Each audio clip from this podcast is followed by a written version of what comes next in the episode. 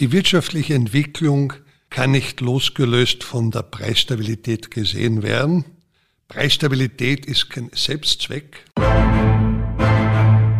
Wenn die Preise zu sehr steigen würden, dann würde die Zentralbank eingreifen.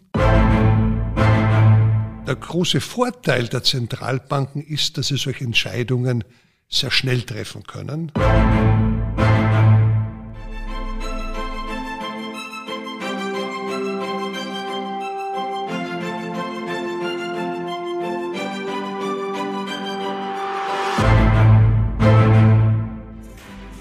Wie kommt die EZB zu ihren Entscheidungen? Und wie läuft ein EZB-Rat im Detail ab? Und was haben Falken, Tauben und Eulen mit dem EZB-Rat zu tun? Gouverneur Holzmann gewährt uns einen Blick hinter die Kulissen, wie geldpolitische Entscheidungen im Euroraum zustande kommen. Mein Name ist Carmen Sohn und ich begrüße Sie zum Podcast der Österreichischen Nationalbank. Wir starten heute mit der ersten Folge unserer vierteiligen Reihe, in welcher uns das Direktorium exklusive Einblicke in die Arbeit der Nationalbank gewährt.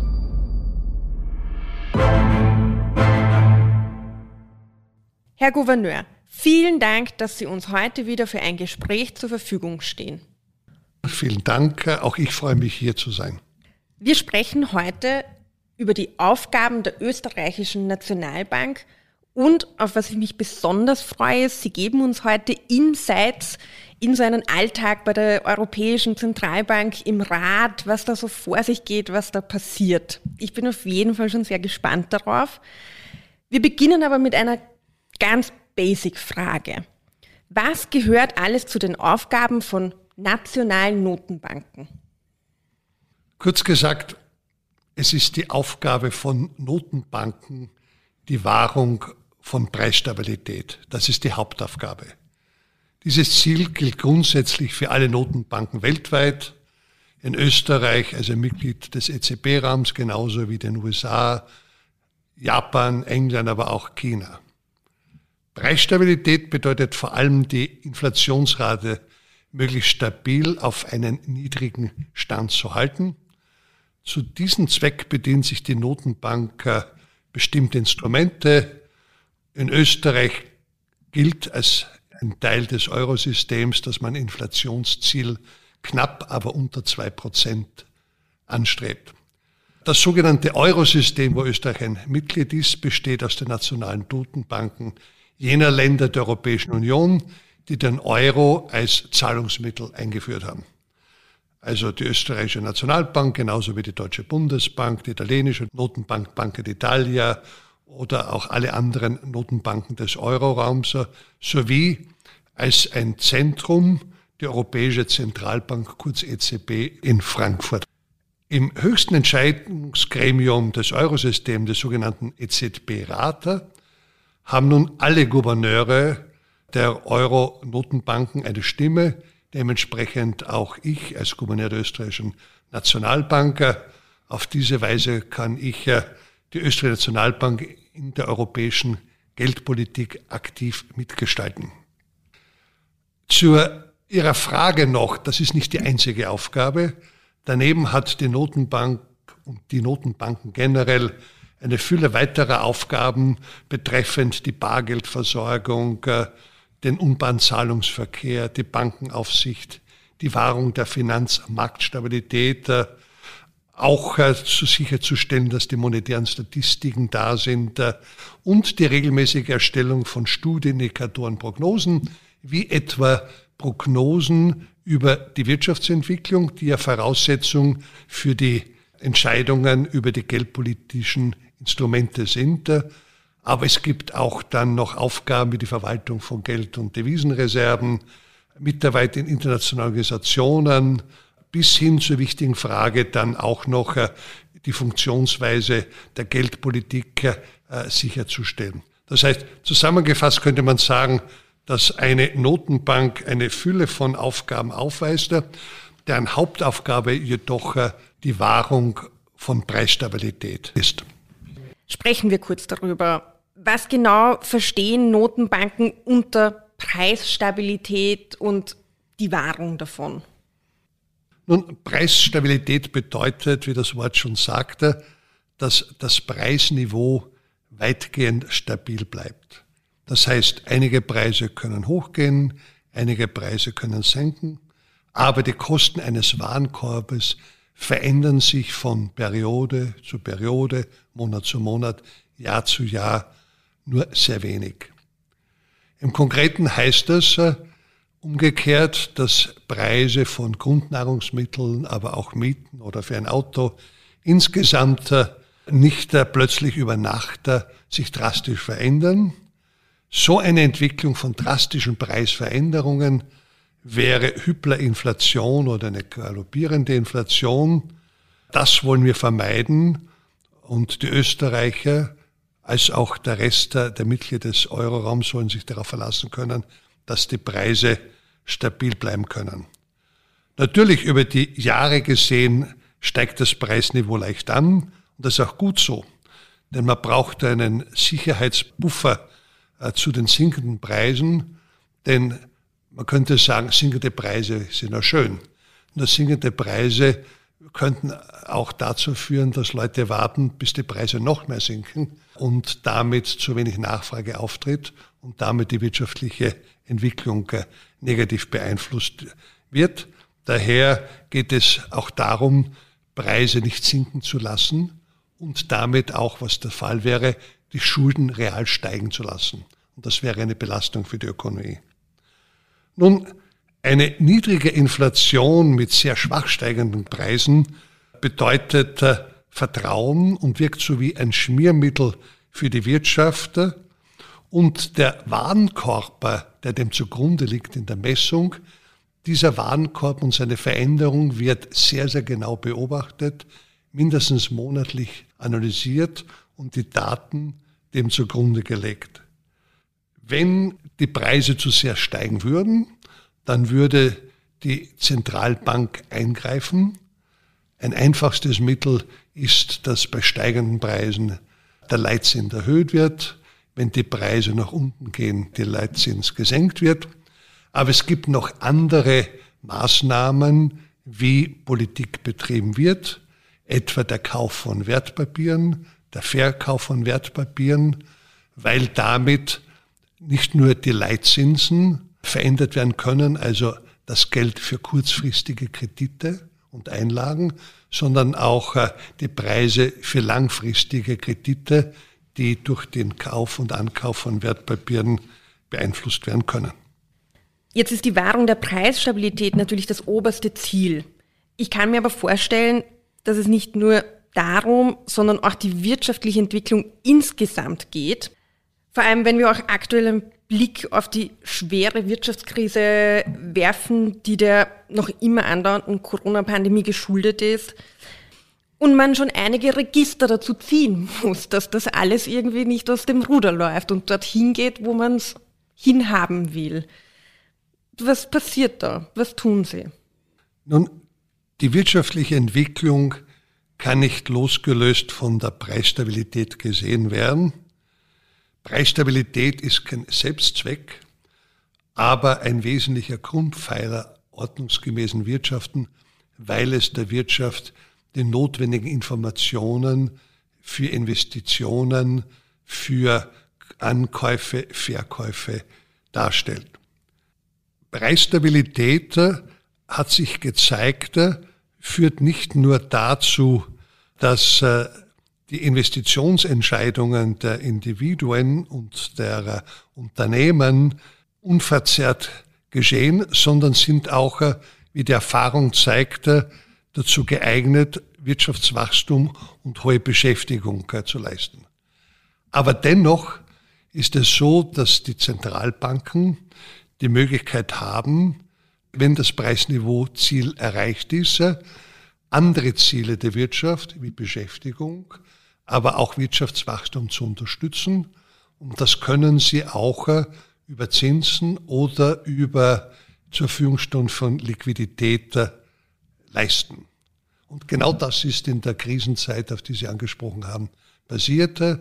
Die EZB hat in sehr kurzer Zeit ein sehr großes, ja man könnte sagen ein riesiges Kaufprogramm von Wertpapieren aufgestellt, das derzeit bei 1850 Milliarden Euro liegt und das dazu angetan war, die wirtschaftlichen Folgen der Pandemie kurzfristig entgegenzustellen. Der große Vorteil der Zentralbanken ist, dass sie solche Entscheidungen sehr schnell treffen können. Die Entscheidungen werden in wenigen Stunden mögliche und damit können sie den Märkten die notwendige Sicherheit geben, dass äh, die Wirtschaft äh, funktioniert und dass es nicht zu negativen Reaktionen kommt. Wichtig ist aber zu betonen, dass die Notenbanken allein nicht für eine florierende Wirtschaft und hohe Beschäftigung sorgen können. Eine solche verlangt eine gesunde und verantwortungsvolle Fiskalpolitik, gepaart mit einer auch vorausschauenden Strukturpolitik, angefangen von der Bildungspolitik, denn das bestimmt, wie hoch das Potenzialwachstum einer Wirtschaft ist. Sie haben es vorher schon erwähnt, wichtige Entscheidungen müssen getroffen werden und diese wichtigen Entscheidungen werden eben im EZB-Rat getroffen. Sie als Gouverneur sind Teil des EZB-Rates, dem neben der EZB-Präsidentin Christine Lagarde die weiteren fünf Exekutivdirektoren der EZB und alle 19 Notenbankgouverneure angehören. In diesem Rat werden eben diese Entscheidungen von enormer Bedeutung für ganz Europa getroffen. Jetzt wollen wir natürlich wissen, wie kann man sich die Arbeit dieses Rates, die Diskussionen vorstellen? Nun, der Rat trifft sich mehrmals. Üblicherweise alle sechs Wochen gibt es den Geldpolitischen Rat. Dazwischen ein oder zwei Räte, die sich eher mit administrativen Fragen beschäftigen. Bei diesem Geldpolitischen Rat, der üblicherweise an einem Mittwoch und Donnerstag morgen stattfindet, werden am Mittwoch zunächst in seminaristischer Form ökonomische Fragestellungen vorgetragen, diskutiert. Dann findet eine Darstellung der wirtschaftlichen Entwicklung, der realen Ökonomie und der monetären Ökonomie statt, um die Entscheidungen, warum man etwas macht, vorzubereiten und vorzudiskutieren. Man hat über Nacht Zeit, dann das Gesamte noch einmal Revue zu passieren zu lassen. Und am Donnerstagmorgen gibt es dann die geldpolitische Entscheidung. Entscheidung heißt, lassen wir die Instrumente Zinspolitik, Ankaufspolitik, andere Politiken unverändert oder verändern sie wir und aus welchen Gründen, mit welchen Argumenten? Dann kommt es zu einer Entscheidung, zu einer Kommuniqué. Äh, um 12 Uhr ist diese Sitzung außer und äh, zweieinhalb Stunden später oder drei Stunden später gibt es dann die Pressekonferenz der Präsidentin, begleitet vom Vizepräsidenten. Dort wird der Presse, heutzutage nur mehr virtuell, sowie auch die Sitzungen, äh, vorgestellt und dann auf Fragen der Presse geantwortet, die die Entscheidung gleichbleiben oder Veränderung hinterfragen, bevor dann bis Ende, bis Mitternacht noch immer die Schweigepflicht gibt. Keiner der Gouverneure darf sich bis Mitternacht zu den geldpolitischen Entscheidungen melden. Das kann erst am nächsten Tag passieren. Neben der Schweigepflicht bis Mitternacht gibt es davor eine gesamte Woche eine Schweigepflicht auch davor, die sogenannte Ruheperiode, Quiet Period. Das dient dazu, damit äh, die Märkte nicht äh, schon Entscheidungen antizipieren können und Unruhe in die Finanzmärkte hineingetragen wird. Jede Entscheidung benötigt eine Abstimmung. Nach welchen Abstimmungsregeln wird im EZB-Rat abgestimmt? Ich gehe davon aus, dass es sich natürlich um einen demokratischen Prozess handelt. Die Frage ist aber natürlich, ist es ein Mehrheitsrecht oder muss es einstimmig beschlossen werden? Grundsätzlich haben alle Mitglieder des EZB-Rates eine Stimme. Jedoch gibt es hier unterschiedliche Stimmgruppen, äh, die es zu beachten gilt. Der Exekutiv Rat, also jedes ständige Gremium in äh, Frankfurt, bestehend aus den sechs Personen, die haben immer eine Stimme. Dann gibt es zwei Stimmblöcke, die fünf größeren Länder des Euroraums, von denen fünf haben immer vier gleichzeitig eine Stimme. Und von den verbliebenen 14 Ländern haben elf immer eine Stimme. Was bedeutet, wenn man das zusammenrechnet, von den 25 Mitgliedern des EZB-Rates haben immer 21 Länder eine Stimme. Bei den anderen wechselt das, sodass manchmal jemand für drei Monate keine Stimme kommt, bevor er wieder in seiner Stimmrechtsgruppe eine Beteiligung an der Abstimmung hat. Für den Kooperationsgedanken entsprechend ist das so, dass die meisten Entscheidungen einstimmig erfolgen. Und die Überlegung ist dahinter auch, dass damit die Wirkung für die Geldpolitik erhöht wird, wenn mit einer Stimme gesprochen wird. Und das ist auch der Grund, warum man diese Vorbereitung mit den Daten, mit den Fakten, mit den Diskussionen hat, um das bestmöglich zu ermöglichen. Ist die EZB irgendwem gegenüber weisungsgebunden? Die Unabhängigkeit von Zentralbanken ist eine vergleichsweise jüngere Entwicklung, die aber in den letzten 20, 30 Jahren weltweit Fuß gefasst hat und heutzutage grundsätzlich für fast alle Zentralbanken äh, gilt. Damit äh, ist auch die EZB in diesem Sinne unabhängig geworden durch eine Fülle äh, von Regelungen, denn nur eine unabhängige Zentralbank ermöglicht es, auch Politik zu betreiben, um damit ihren Zielen und ihren Aufgaben gerecht zu werden. Im Detail beruht ja die Unabhängigkeit der EZB auch auf fünf Säulen. Vielleicht kann uns ein bisschen was zu diesen fünf Säulen erzählen. Nun, diese fünf Säulen sind äh, beginnend die institutionelle Unabhängigkeit, das heißt, äh, die Regierungen der Mitgliedstaaten und die Organe der Union dürfen keinen Einfluss auf die Beschlussfassung der EZB ausüben. Das heißt, vereinfacht ausgedrückt, äh, Frau von der Leyen darf nicht anrufen und sagen, ich hätte gern diese Entscheidung. Das geht nicht, äh, das ist nicht erlaubt.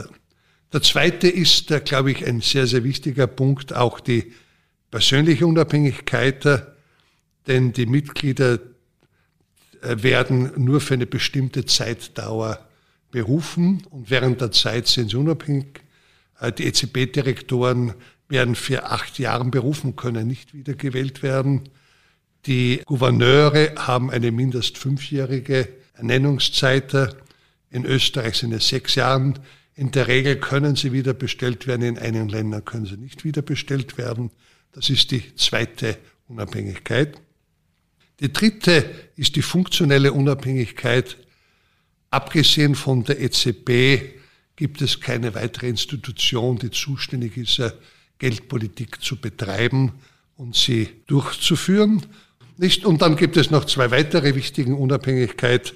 Das ist die finanzielle Unabhängigkeit durch ein eigenes Budget äh, und die rechtliche Unabhängigkeit durch eigene Rechtspersönlichkeit äh, im Rahmen der europäischen Institutionen.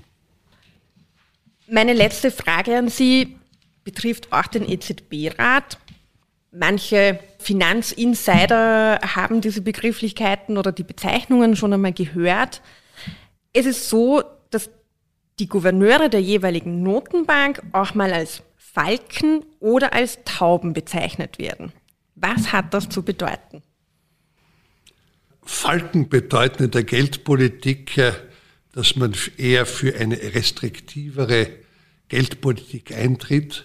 Das heißt, äh, die Zinsen beginnt früher zu erhöhen als andere, aber auch bei Zinslockerungen etwas zurückhaltend ist. Im Gegensatz dazu sind Tauben dadurch gekennzeichnet, dass sie eine lockere Geldpolitik äh, grundsätzlich vor Augen haben. Das heißt, eher geringere Zinsen und die Zinsen früher als wie später lockern und später als wie früher anziehen. Mittlerweile gibt es noch eine dritte Gattung, die dazugekommen ist. Das ist die Eule. Die ist derzeit nur von einer Person besetzt. Das ist die Präsidentin Christine Lagarde selbst. Nun, Eulen werden sehr oft der Fabel noch da assoziiert mit der Fähigkeit zum Ausgleich und zur Weisheit.